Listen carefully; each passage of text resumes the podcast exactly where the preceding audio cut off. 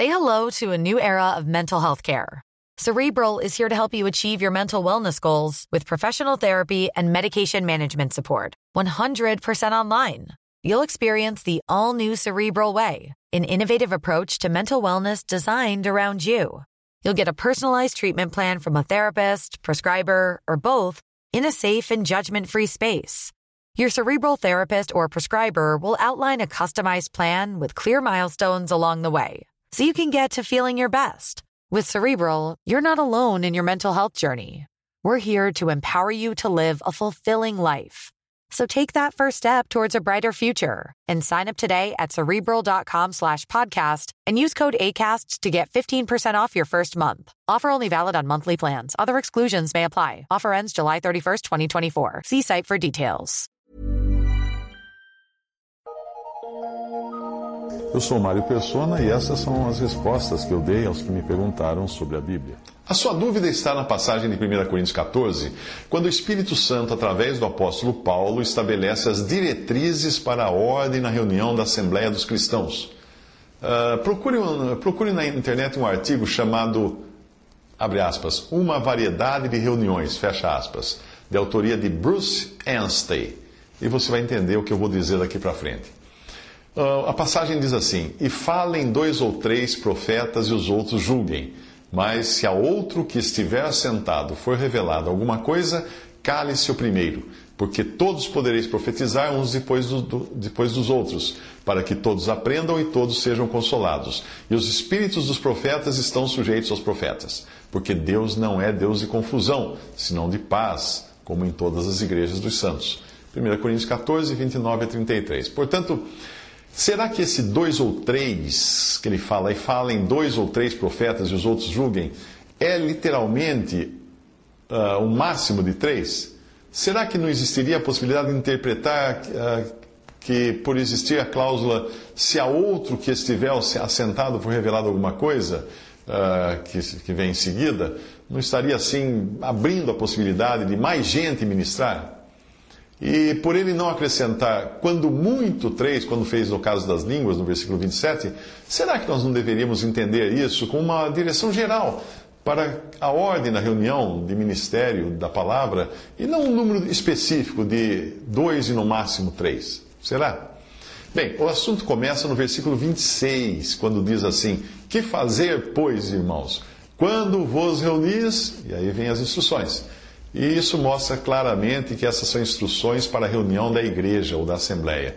A cristandade como um todo parece não ter muito problema com essa passagem, já que em quase a totalidade das reuniões cristãs das denominações religiosas, só fala um. não precisa nem se preocupar se vai falar dois ou três, porque só fala um, que é o pastor lá na frente, ou o padre lá na frente. Os outros apenas escutam, sem a possibilidade de julgar o que está sendo dito e de intervir no caso de alguma coisa fora dos fundamentos bíblicos. Ninguém teria a ousadia de falar, pastor, o senhor está dizendo uma coisa que não está de acordo com a palavra, por favor, sente-se. Porque o sistema não vai permitir isso, mas no, na, na, na, ordem dada bíblica, é assim, é assim mesmo que funciona. Se alguém fala fora da, da palavra, alguém outro que julga pode falar assim: olha, o que você está dizendo não está de acordo com a palavra de Deus. Ah, é como se os sistemas religiosos tivessem criado suas próprias instruções, a revelia do plano colocado pelo Espírito Santo e trocassem o falem dois ou três profetas e os outros julguem pelo seguinte: fale só o padre ou pastor e ai do leigo que ousar julgar. Seria mais ou menos essa a mudança feita dentro das religiões cristãs. Mas quando nós nos propomos a estar congregados pelo Espírito somente ao nome do Senhor, segundo a direção da palavra de Deus, e não na direção dos dogmas e regras criados pelos teólogos, é preciso antes entender a diferença entre uma reunião de estudo bíblico, quando, por exemplo, nós seguimos uma ordem pré-definida, lendo capítulo a capítulo de um determinado livro das Escrituras, como a gente faz em casa também com a família, uh, diferenciar isso de uma reunião aberta de ministério da palavra quando nós deixamos aberto o espaço né, para ver o que o Espírito pode ter para nós. É o Espírito Santo, então, aquele que conhece a condição da Assembleia naquele momento, quem irá trazer o alimento ou remédio necessário aos santos naquela ocasião. No primeiro caso de uma reunião de estudo bíblico, Continua existindo ordem na reunião, mas eu não vejo que se aplique essa limitação de no máximo três para uma simples reunião de leitura da palavra de Deus. Mas na reunião aberta de ministério da palavra, sim. Esta é a ordem que o Espírito Santo colocou por se tratar de uma reunião que faz parte dos pilares colocados pela palavra de Deus, ou seja, do ABC das atividades da Assembleia Reunida, quando nós não seguimos alguma ordem de leitura pré-estabelecida, mas nós deixamos a reunião aberta à direção do Espírito Santo para que ele traga o assunto que ele achar propício. Uh, veja as atividades da Assembleia. E perseveravam na doutrina e comunhão dos apóstolos. A. E no partir do pão. B. E nas orações. C. E na reunião, que é a reunião de orações. Uh, o item que eu chamei de A refere-se ao ministério e aprendizado em comunhão com o que os apóstolos nos legaram, que é a sã doutrina. Porque virá tempo em que não suportarão a sã doutrina, mas tendo comichão nos ouvidos, amontoarão para si doutores segundo as suas próprias concupiscências. 2 Timóteo 4, versículo 3. Outra passagem. Retendo firme a fiel palavra, que é conforme a doutrina. Que doutrina? Dos apóstolos.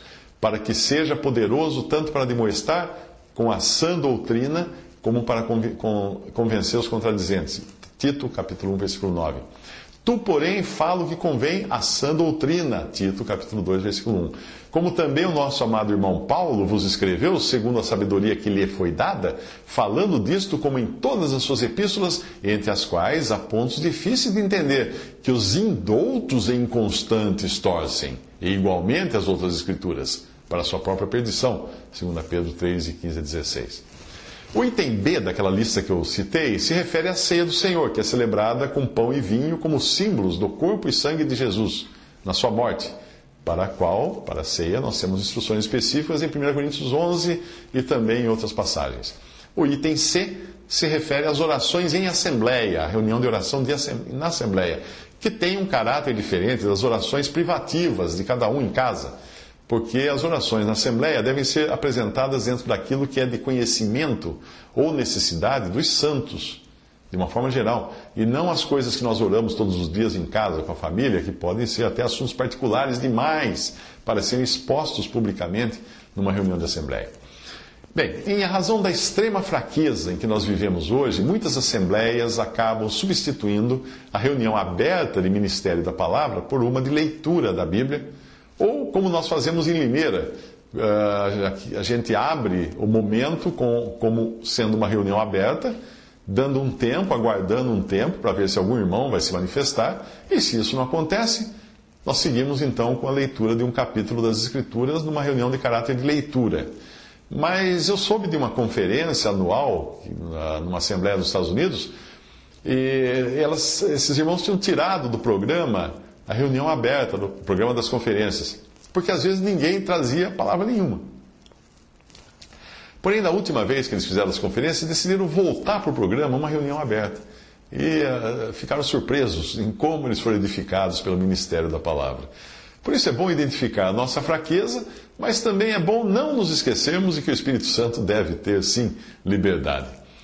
No caso de revelação, como é mencionado na, sequência da, da passagem, se a outro que estiver sentado for revelada alguma coisa, cálice o primeiro, 1 Coríntios 14, 30, nós não temos mais esse tipo de revelação hoje como era no tempo dos apóstolos. Porque naquela época ninguém podia dizer assim, vamos abrir em Romanos capítulo tal, porque eles não tinham ainda a revelação completa de Deus. A revelação de Deus completou-se com o que foi entregue ao apóstolo Paulo.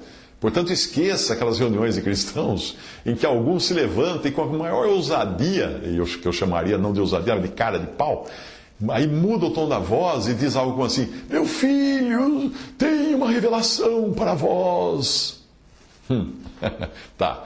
Normalmente, o que se segue depois dessa introdução, falada na primeira pessoa, como se fosse o Espírito Santo falando, é uma mera profetada que pode ser tanto para aterrorizar como para encher o ego de alguém, mas pode também servir para estragar um casamento ou estragar a vida de uma pessoa, como já tem acontecido em muitos desses lugares onde esse tipo de prática existe.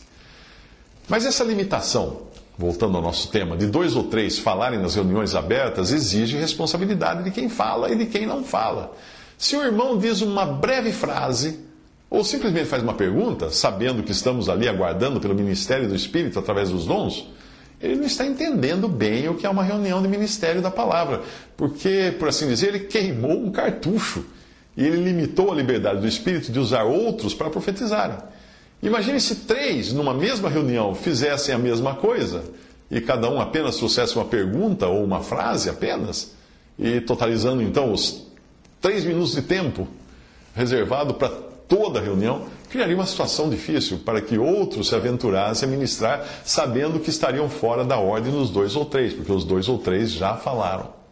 Só que não falaram absolutamente nada, né? Ah, ou fizeram uma pergunta ou falaram uma frase que talvez não tenha tido nenhum peso. Obviamente eu estou exagerando, só para nós entendermos a responsabilidade que existe daqueles que ministram, que devem trazer algo que seja para edificação, exortação e consolação dos santos.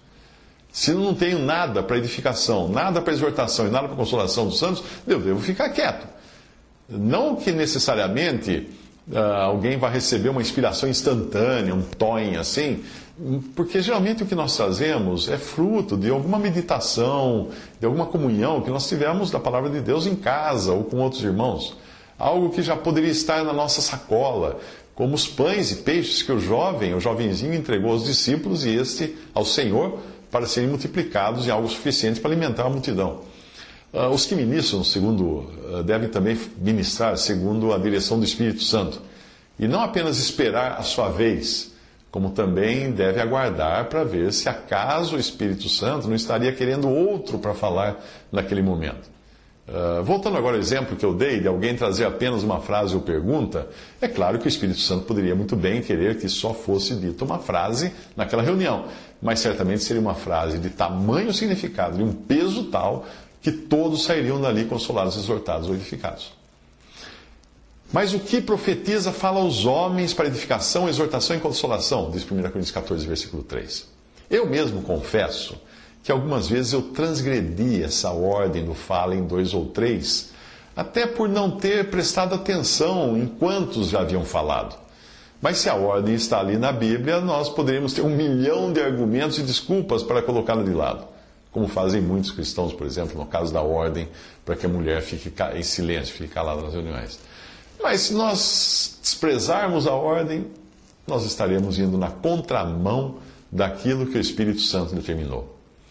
Outro ponto importante é, aquele que, é, é, é saber que aquele que ministra não deve querer ocupar todo o tempo da reunião com seu discurso, mas deve, deve fazer pausas para esperar para ver se o Espírito Santo gostaria de introduzir algo vindo de outro irmão ali, o ministério de outra pessoa. Então fale, pare, aguarde, espere. Ninguém falou, aí continue.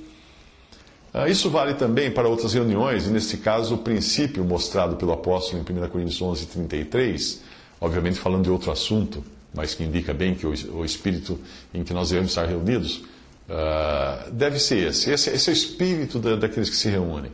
O espírito, eu digo assim, a disposição das pessoas. Portanto, meus irmãos, quando vos ajuntais para comer, comer, esperai uns pelos outros. Essa deve ser também a, a, a disposição, o espírito com que nós devemos ir às reuniões.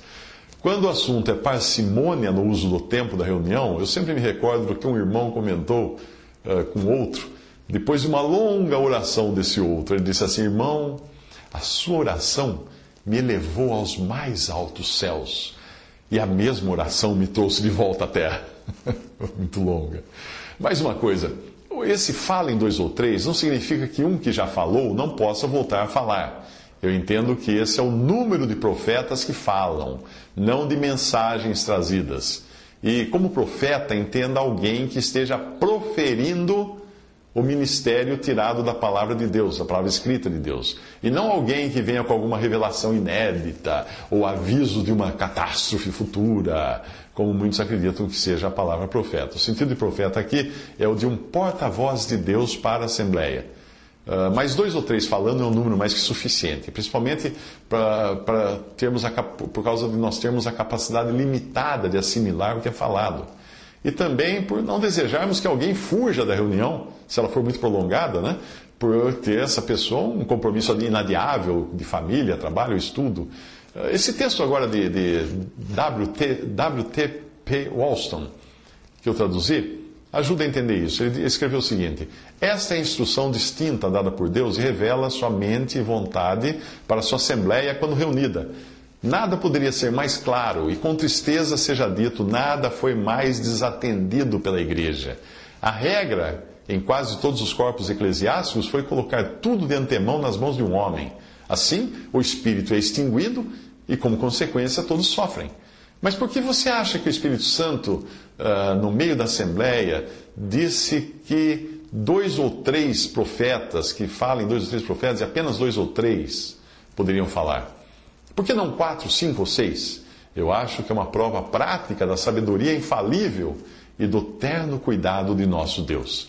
Se quando estamos reunidos em assembleia ouvimos dois ou três discursos de nossos irmãos, recebemos o máximo que poderemos aproveitar. E se tivéssemos mais, é muito provável que haveria pouco proveito nisso, considerando a fraqueza do corpo, em alguns, uh, se não em todos, que ela poderia se manifestar. Deus sabia muito bem o que seria a nossa vida aqui e, consequentemente, ele sabia que haveria necessidades e responsabilidades e a necessidade de alguns voltarem para casa no horário determinado. Deus não queria que a reunião da sua Assembleia fosse tão indefinidamente prolongada que alguns precisassem fugir da Assembleia antes que a reunião fosse concluída. Tudo deveria ser de tal natureza que tudo fosse feito decentemente e com ordem. Portanto, ele diz, o Espírito diz: falem dois ou três profetas e os outros julguem. Mas se a outro que estiver assentado for revelado alguma coisa, cale-se o primeiro. 1 Coríntios 14, 29 a 30. Eu não digo que o primeiro deva terminar de falar antes de outro se levantar. O sentido é que não deveria haver dois ou três falando ao mesmo tempo, como às vezes podia estar sendo o caso tão ávidos que podiam estar sendo ávidos de, de serem ouvidos. Se o Espírito de Deus fez um sinal de que ele queria usar um certo vaso, então cale-se o primeiro. Ele deve estar sujeito ao Espírito. Mas se a outro que estivesse assentado for revelada alguma coisa, cale-se o primeiro porque todos podereis profetizar uns depois dos outros, para que todos aprendam e todos sejam consolados. E os espíritos dos profetas estão sujeitos aos profetas, porque Deus não é Deus de confusão, senão de paz, como em todas as igrejas dos santos. 1 Coríntios 14, 31 a 33. Até o mais sábio profeta pode aprender com seu irmão. Isso aí escreveu uh, ah, W.T.P. Wollstone num livro chamado Another Comforter a leitura 11 do, da edição The Gifts of the Spirit. Visite respondi.com.br. Visite 3minutos.net.